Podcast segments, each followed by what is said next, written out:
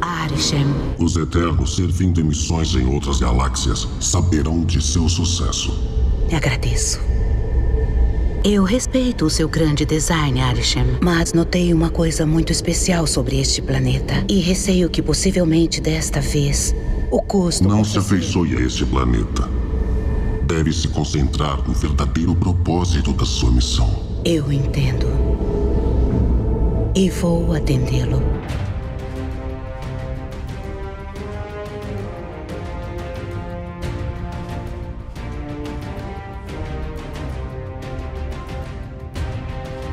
Começando mais um episódio desse podcast maravilhoso, o Procrastinando. Eu sou o Juan.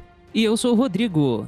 Hoje a gente vai falar de Os Eternos. Sete mil anos, acreditam? Foi isso que a batalha entre os Eternos e os Deviantes durou. Cara, na primeira vez que eu assisti esse filme, eu fiquei tipo uma semana pensando assim e não sabendo o que, que eu achei. Aí eu fui assistir, eu dei uma segunda assistida e eu gostei muito. E aproveitei muito mais o filme. Porque tem algumas, tem algumas passagens ali que eu acho que do tipo foi, foram bem. Eles foram bem corajosos em alguns aspectos, entendeu? Eu entendi que eles tinham. O universo Marvel ele, é ele tem mais de 10 anos de construção. Os Eternos ele tinha que apresentar praticamente todos os personagens sem a gente saber nada deles.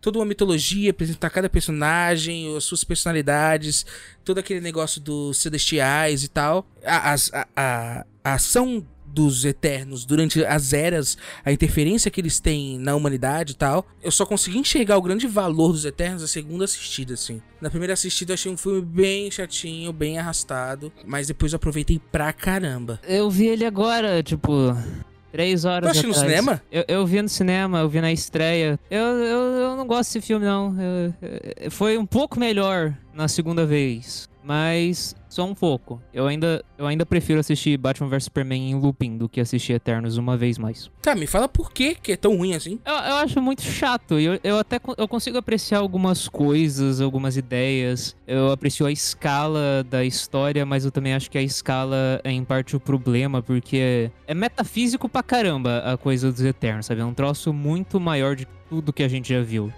E a, a impressão que me dá é que faz tudo, tudo da Marvel antes parecer um nada. Mas a gente teve essa sensação quando saiu a série do Loki. Não, é, é, eu não- nem, nem lembro mais da série do Loki, pra falar a verdade.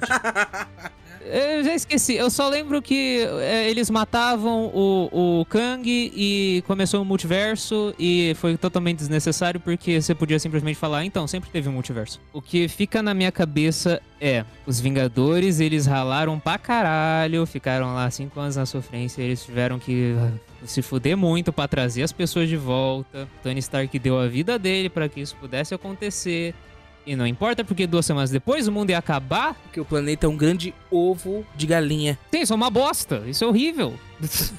isso, isso é péssimo. Sete mil anos, acreditam? Foi isso que a batalha entre os Eternos e os Deviantes durou. O grande lance do filme é: os Eternos protegem os planetas, desenvolvem a, a humanidade e tal, porque aquela, a, humani- a energia da humanidade vai ser usada como energia pra cultivar, sei lá, como um ovo de codorna, um celestial que tá dentro da, da- do planeta.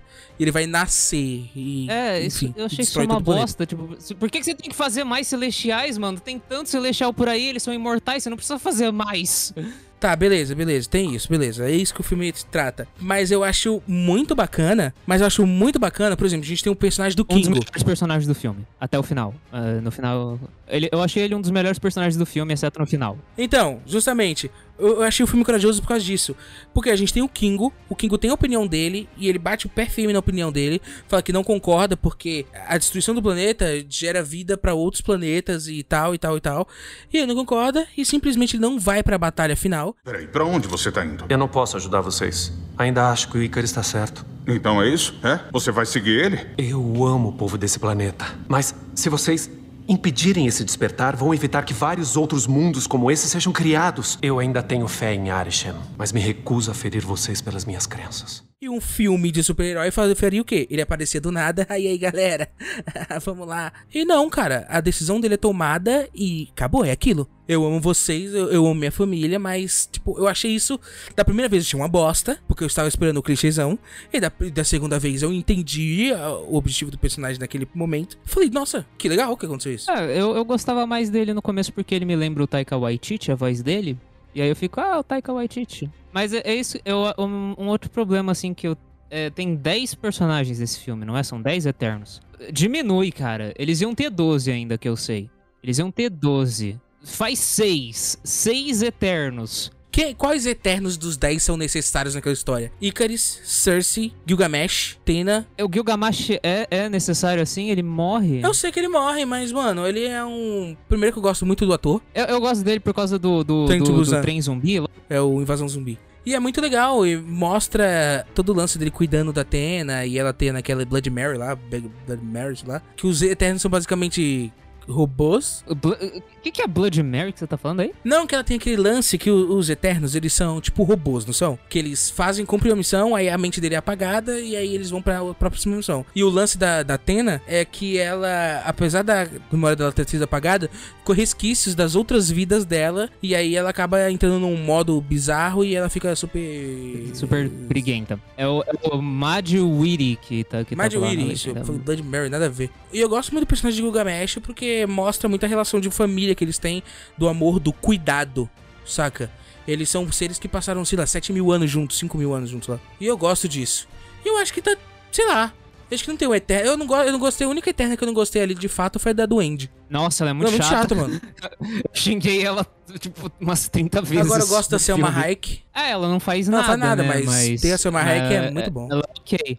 O que eu acho melhor... é, ela eu acho ok, assim, de, de Eterno.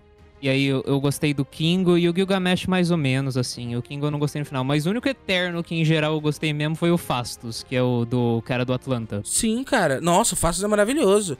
Ele foi o único que realmente. Se você morresse, eu ia me importar, cara. O resto, eu, eu, tipo, foda-se. Mas, mas ele. E é muito da hora ver quase um deus, ter família. E, e se apoiou muito, assim, do lance do cara. Não só o cara negro, mas o cara que é gay. O cara que tem uma família linda. O, o, o marido dele, o ator também, né? O personagem, enfim, sei lá. É palestino, né? Que dá mais carga ainda nessa representatividade. Eu achei lindo. Assim, lindo, lindo, lindo a relação deles e tal. E fizeram muito barulho por nada, assim. Eu acho muito escroto isso. E eu gosto muito do Fastos. E, e- e o impacto que os poderes dele, que as coisas dele fizeram pro mundo, assim. Sim, é, ex- exceto quando ele criou a bomba atômica e destruiu. É, então, mas é linda a cena. Eu- Eu acho um pouco insensível, mas eu acho interessante. Eu, eu dou, eu dou, eu falo que é corajoso, mas se é bom ou não, se, se vale a pena botar a cena ali, aí é, é outra história. A questão de representatividade do Fastos, eu acho uma faca de dois gumes. Legal, você fez um personagem gay, você mostrou a família dele. Por que, que você não fez eh, o protagonista ser assim? Por que, que você tem que forçar o coadjuvante a ser isso? Por que você não faz uma história de amor? Eles ficavam prometendo o Eterno de ser uma história de amor através das eras. Por que você não faz ser uma história de amor gay? E aí e eles falavam antes: ah, então, a gente não vai é, excluir essas cenas do Oriente Médio. Você acha que o mundo tá preparado pra isso? O mundo do jeito que ele tá hoje? Então, aí outro argumento da Disney que eles falavam lá. A gente não vai excluir as cenas gays do, pro, pra, pro Oriente Médio. Eles vão ter que banir o filme. A gente não vai excluir. Dois dias depois, então a gente vai excluir as cenas gays, que são tipo duas cenas, e não afetam em nada a trama.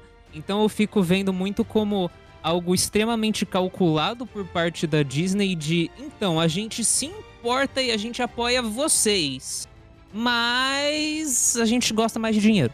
É, Fica. Por isso que é a faca de dois gumes. É legal. E não, sim, isso é uma faca de dois gumes. Concordo contigo, concordo contigo. Mas a maneira e o que quer dizer através disso, sabe, fica meio nebuloso. Não parece que eles realmente se importam com representatividade. Parece que eles só querem trazer uma conversa, criar uma polêmica, porque muita, muita gente vai gerar polêmica, isso pode gerar atração pro filme. E Mano, aí vai ter gente contanto que feliz. gere debate, É, contanto que gere debate, eu acho isso super importante. A gente tem um lance de não tocar em assuntos que a gente desconhece, assim, nesse sentido de, de tabus, enfim. Como a gente falou lá, como o Lucas colocou, deixou bem colocado, eu vou sempre bater nessa tecla. sim, sim. É, lá no, no programa do Soldado do Falcão Soldado Invernal, a Disney é uma empresa gigantesca, mundial. Se for, se alguém tiver que expor ideias com que a humanidade vá pra frente, a Disney é a empresa perfeita pra isso, saca? É, Ela, ela tem o alcance disso. ela tem o alcance. Ela tem esse poder. Não que ela necessariamente siga as coisas que eles botam ali. Sim, aí mas ge- gera debate, então, cara. gera debate. discussão. Aí que fica a faca de dois gumes. Eles estão. É um faço o que eu digo, não faço o que eu faço. Sim, sim, sim. Fica. Por isso que eu questiono, eu fico. Não, é, é desonesto, sabe? É uma. Mas eu acho melhor ter do que não ter. É melhor ter Por do mais que não honesto ter. que Aí é que tá. É, é isso que. é- é- aí que entra o conflito, entra o debate. É melhor ter do que não ter. Porém, vem de um lugar desonesto. Então você fica. O que, o que, que eu faço? Sim, sim, sim. nessa Entendi, entendi, situação? entendi. Total sentido, total sentido. Sete mil anos, acreditam? Foi isso que a batalha entre os Eternos e os Deviantes durou. Mas é isso, eu quero ver qual que é o impacto que os Eternos vão ter nos próximos. Nas próximas produções da Marvel. Porque pelo. Se Deus quiser, nenhum. Não, porque o final, tipo, caraca, eles transformaram em mármore um celestial saindo da Terra. Sacou? Isso foi, isso foi é, quando eu vi a primeira vez, eu, eu gostei menos ainda do filme, porque justamente por causa desse final, porque eu tava. Eu tava no, no meu trauma de Duna, que ainda não foi embora o trauma de Duna. Eu ainda tô, tô puto da vida com Duna, eu quero enterrar o Villeneuve vivo, mas o, o Duna ele acaba daquele jeito. O filme acabou, a história não começou, mas o filme acabou. Você, você ficou aqui vendo duas horas e meia de, de nada. E aí eu, eu fico puto agora porque todo, quase todo filme tem essa coisa do o final que não encerra porra nenhuma. E aí você fica, ok, Eternos acabou a história. O Duna. Beleza. O que eu acho engraçado, eu nem assisti o Duna, mas a, a frase, uma das frases finais lá é. Esse é só o começo, né? Não é um produto artístico, é uma propaganda pra uma nova marca. A Duna vai virar uma linha de laranjas, sabe? Que nem o Star Wars, sabe? É, aí eu fico. Com Eternos eu fico pensando assim também que, ok, a história acabou, tá, tá lá ela com o Jon Snow. Aí surge o cara lá, o Celestial. Então, vamos embora daqui. Puxa a menina e já era. E acaba o É, filme. aí acabou, acabou o filme. Eles falam, então, daqui cinco anos, quando lançar o 2, vocês sabem o que acontece. Eu, eu, eu fico puto com isso. Aconteceu a mesma coisa. Caraca, um filme sem final, brother. É, eu fico a mesma. é, O Lugar Silencioso 2, você viu? Não. Tá lá rolando filme e tal, tá, tá o clímax lá rolando. Aí o filme acaba assim do nada. Eu fiquei, ué, mas e não vai juntar. Os personagens estão separados, você não vai juntar eles? Aí fica, ah, no terceiro filme talvez. Talvez. Terceiro filme. E se o teu filme fracassa, sabe? Filme sem final. E aí até agora eu não entendi a proposta daquele deviante evolu evolutivo lá. Eu, tinha, eu tive muito problema com essa parada do Deviante porque literalmente desvia da história. Toda, todo foco, é. Parece que eles tinham duas ideias pro filme e aí eles juntaram as duas. Eles podiam ter feito um filme Eternos versus Deviantes ou o Eternos versus os cara, o cara que criou, mas aí ele tá lá, ele tá lá tipo sobrando na história, sabe? O Bill Skarsgård, ele, ele chega lá, então, vocês são assassinos, eu vou matar vocês. É o Bill Skarsgård? A voz só, não tem captura de movimentos assim nem nada, é só a voz. Eu pensei que era aquele cara do. O Ben Stevens Isso, do Legião. é, o- é o Bill Skarsgård. Mas por que gerou essa confusão? Ah, porque o pessoal achou que o Dan Stevens estava no filme, sendo que ele não tava. Eu eu não sei. As pessoas. As pessoas tiram um monte de coisa do cu. Tem gente que fala que o Tom Cruise vai estar no multiverso da loucura como Homem de Ferro, sabe? Ah, eu vi Eu, isso. eu não sei se é verdade. Se for, vai ser muito louco, mas eu não sei. E ele fala lá: Eu vou matar vocês, Eternos, porque vocês são assassinos. E aí, o que, que eles fazem no filme? Eles matam o cara pra provar que eles são exatamente o que ele disse que eles eram. E é isso, e tem, e tem uma morte super besta também, né? É, tipo, s- s- lembra do Anjos da Noite lá, aquele filme com a Kate Beckinsale? que eu- Sim, sim, sim, sim. Aí ela corta a cabeça do, do vampiro vilão lá, do Bill Nye, Dave Jones. A cabeça dele desliza. É, aí fizeram a mesma É coisa. isso, mano. Sete mil anos, acreditam? Foi isso que a batalha entre os Eternos e os Deviantes durou. Agora, Eternos tem as cenas, principalmente as cenas finais de combate muito criativas, muito legais. Que beleza, o Icarus ele é tipo um Superman, só que tipo assim, o Gilgamesh que constrói tecnologia. Não, o, o Fastos constrói tecnologia. O. Fastos, o Fastos, foi mal. E aí ele começa a aprender, eu acho genial. A velocista lá, a Makari, muito legal o jeito que foi feito. Tipo, chega de slow motion, cara. A gente já viu tanto slow Ah, o motion. Snyder, o Snyder fez melhor. Eu, eu, eu tô falando aqui, o Zack Snyder fez algo melhor. Ah, sei lá, mano. Eu, eu só por não ter é, slow motion já me agradou bastante. Deixa o slow motion com Flash, que já tá vindo o filme do Flash, vai ter slow motion pra cacete, tenho certeza. E aí, mas tipo assim, o combate da Makari contra o, o Icarus foi animal. Eu só gostei daquele combate porque porque aí o Icarus levava uma porrada e eu odeio o Icarus com todas as minhas forças. Ele é tipo o maior boy lixo da existência. Ele é um filho da. No momento que ele apareceu, eu já fiquei, filho da puta, hein? Ele só apareceu eu já fiquei, não gostei dele, não, tá me cheirando a merda. E tem o. Caraca, aquele garoto lá. Tem 300 personagens do filme, seja mais específico. Não, que controla a mente, que controla a mente. Ah, o, o Barry Keoghan, eu não lembro o nome dele. É, é droga? É, é dr- drug? Dr- Druig, o Druig. Cara, o Druig eu gostei desse personagem, porque a gente ficou o tempo todo achando que ele era o falso. Ele era o Red Herring lá pra. é, Ele era o, o, o arenque vermelho, é o Red Herring, a pista falsa. Pra você ficar. Nossa, ele tem cara de vilão, mano. Ele, Ele, ele vai é o trair vilão. a galera, tá ligado? E não, mano. Porque ele usa preto, que aí você fica, nossa, ele é o vilão, mano. Eu, eu achei. Eu, eu acho esse ator ok, mas eu achei ele muito ruim nesse filme. Eu não gostei do personagem também. Ah, sei lá. Pra mim, ele tá... eu gostei do personagem. Pra mim, tá normal. Se ele for o Coringa, fudeu. Tem esse boato que ele pode ser o Coringa. E, cara, sei lá, eu gostei do Druig. E a única coisa que a, que a, que a Duende faz de legal nesse filme é criar as mitologias. É, isso, isso, é, isso é interessante. Isso é interessante. Aí é ótimo que eles inventaram a desculpa. Então, essa menina vai, vai envelhecer em algum ponto. Então vamos fazer a personagem envelhecer pro próximo filme. Porque, porque ele não pode manter uma criança jovem pra sempre. É, ah, eu, eu realmente não, não ligo pra ninguém desse filme. Eu- eu- tirando Fastos, é, eu não tô nem aí. Eu aprecio a ideia de é, fazer um, um high concept, assim, sabe? Esse filme de conceito expansivo e tal, mas eu também. Eu não acho que isso pertence no universo que eles criaram. Eu acho que isso tira muito a importância de tudo que eles, que eles construíram através dos anos e vão construir depois. Eu fico confuso também que o ego, ele é um celestial. É, o planeta vivo. Afinal, o que você é? Me consideram um celestial, querida. Um celestial quer dizer um deus? Com D minúsculo, tá? Isso nos dias que me sinto humilde como Drax.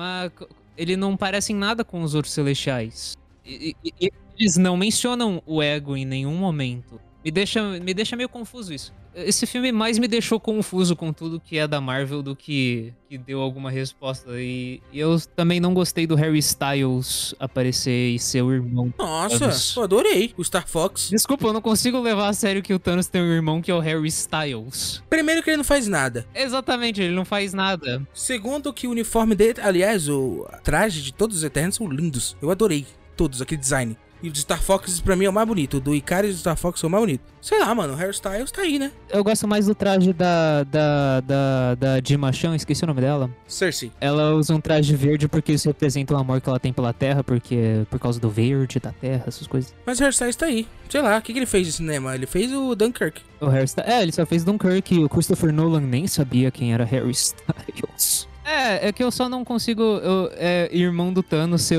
ser um boyzinho. Ah, mas nos quadrinhos ele é um humano também, um cara normal. É, eu sei que ele é, que ele é normal, assim, mas sei lá, podia, O problema é ser o hairstyles. é, podia ser alguém com mais presença, sabe? Quem? eu não sei, o Michael Fassbender, assim, de cabeça, sabe? O John Hamm, Eu colocaria o. Qual é aquele, aquele cara lá do Capitão Kirk? o Chris Pine. Chris Pine. Eu sei lá, eu acho que eles seriam bem um bonito Star Fox. Se fosse pra Que substituir. tal se fosse o William Shatner de, de Star Fox? William Shatner. William Shatner de Star Fox. Caraca. Com seus 90 anos, barrigudo. Eu sou irmão do Thanos. Então, mas os Eternos tem essa cena pós-créditos do Star Fox e tem a cena do Cavaleiro Negro, né? É, eu tô curioso pro, pro filme do Blade, porque eu acho que o Kit Harington aí, ele vai aparecer no filme do Blade. É, porque a voz que aparece é a do Blade, né? É, só que eu acho que ele realmente vai ter um papel importante no Blade, e eu acho que eles vão criar- usar o Blade pra construir um pouco um... É Filhos da Meia-Noite, que é o... Tem, um, tem uns caras aí que são... Os, os Filhos da Meia-Noite aí, que são os... É tipo, os coisas mais dark da Marvel, sabe? O Blade, o Motoqueiro Fantasma, Cavaleiro da Lua, que vai ter a série dele com o Oscar Isaac, que, que vai estar muito foda o trailer do Cavaleiro da Lua. Eu tô ansioso pra, pra isso aí porque parece um troço meio, meio doido. O Oscar Isaac e o Ethan Hawke, que são dois atores que trabalharam com o Paul Schrader, que é o roteirista de Taxi Driver, que é tipo, você fica... Caralho, é um filme do Paul Schrader. É, essa realmente tá... Das séries, essa tá realmente me interessando bastante aí. Sete mil anos, acreditam? Foi isso que a batalha entre os Eternos e os Deviantes durou. Então, galera, esse foi o nosso episódio tentando discutir sobre os novos filmes da Marvel, tirar esse atraso, né? Dos filmes da Marvel. Logo, logo a gente vai chegar sim com o episódio de Gavião Arqueiro e o episódio de Homem-Aranha, obviamente. Vai juntar todo o elenco aqui do Procrastinando. E aos poucos vamos dando um check ali na lista de episódios atrasados. Se você gostou do Procrastinando, obviamente, escute nossos outros episódios. A gente está agregado em diversos outros agregadores de podcast, Spotify, Anchor, Google Podcast, Cashbox e um, o que você procurar aí, o, Procrastinando vai estar lá. Tem as nossas redes sociais, Instagram e Facebook, arroba Procrastinando Oficial. Eu sou o Juan, este é o Rodrigo. Basicamente é isso. Até a próxima e tchau, tchau. Falou!